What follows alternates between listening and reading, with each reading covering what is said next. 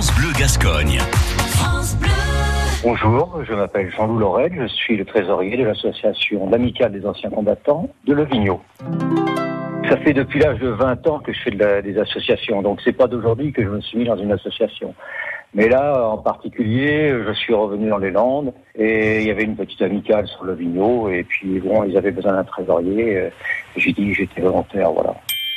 L'objectif de cette amicale des anciens combattants, donc, c'est de, ben, de transmettre un devoir de mémoire vis-à-vis des jeunes, hein, et puis surtout ben, ben, de commémorer euh, en tous les hein, l'armistice et puis euh, la fin de la guerre de 45 ou sinon euh, les anciens euh, d'Afrique du Nord. C'est un petit village de 500 personnes, donc euh, l'association elle se réduit au fur et à mesure que les anciens décèdent, quoi. Hein.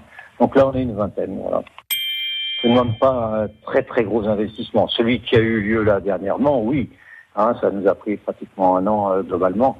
Mais disons que euh, en règle générale, bon, euh, ça demande beaucoup de temps et le don de soi surtout, je parce que bon, d'altruisme en plus, mais le don de soi de plus.